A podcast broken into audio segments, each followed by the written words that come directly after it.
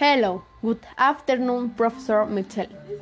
Today I will tell to you about all the genres that you hear. The first genre you hear reggaeton. The second is for the third is bachata. They have a better written than ten others, and because I like them a lot, and songs that I hear more time reggaeton and bachata. I can't hear about Romeo Santos, Prince Royce. In pop, you can hear them from Rake. In the only thing and well, it will be everything. Thanks.